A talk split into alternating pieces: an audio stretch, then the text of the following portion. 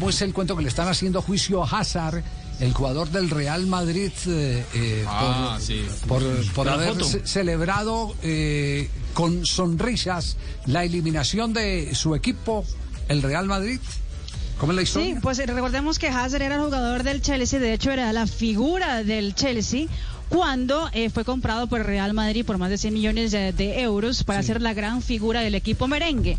Pues ayer Hazard jugó, el Real Madrid no le fue bien, quedó eliminado en la Liga de Campeones por el Chelsea y Hazard terminó en el compromiso, ni siquiera pues eh, esperó ir a la, la Boca Túnel para hablar con los jugadores de su ex equipo en el, la, la camerino eh, adentro para que no se sacaran fotos, pero fue justo ahí, en el terreno de juego, que saludó a los compañeros y obviamente lo pillaron eh, riéndose como si, mejor dicho, como si nada hubiera ocurrido. Obviamente en Madrid llegó la foto y no cayó absolutamente nada bien, sobre todo porque a Hazard no le ha ido nada bien en el Real Madrid.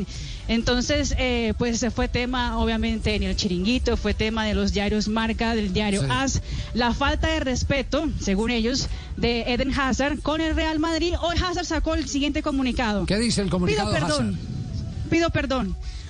No fue mi intención y no quise nunca herir a los hinchas del Real. Madrid. Mis respetos.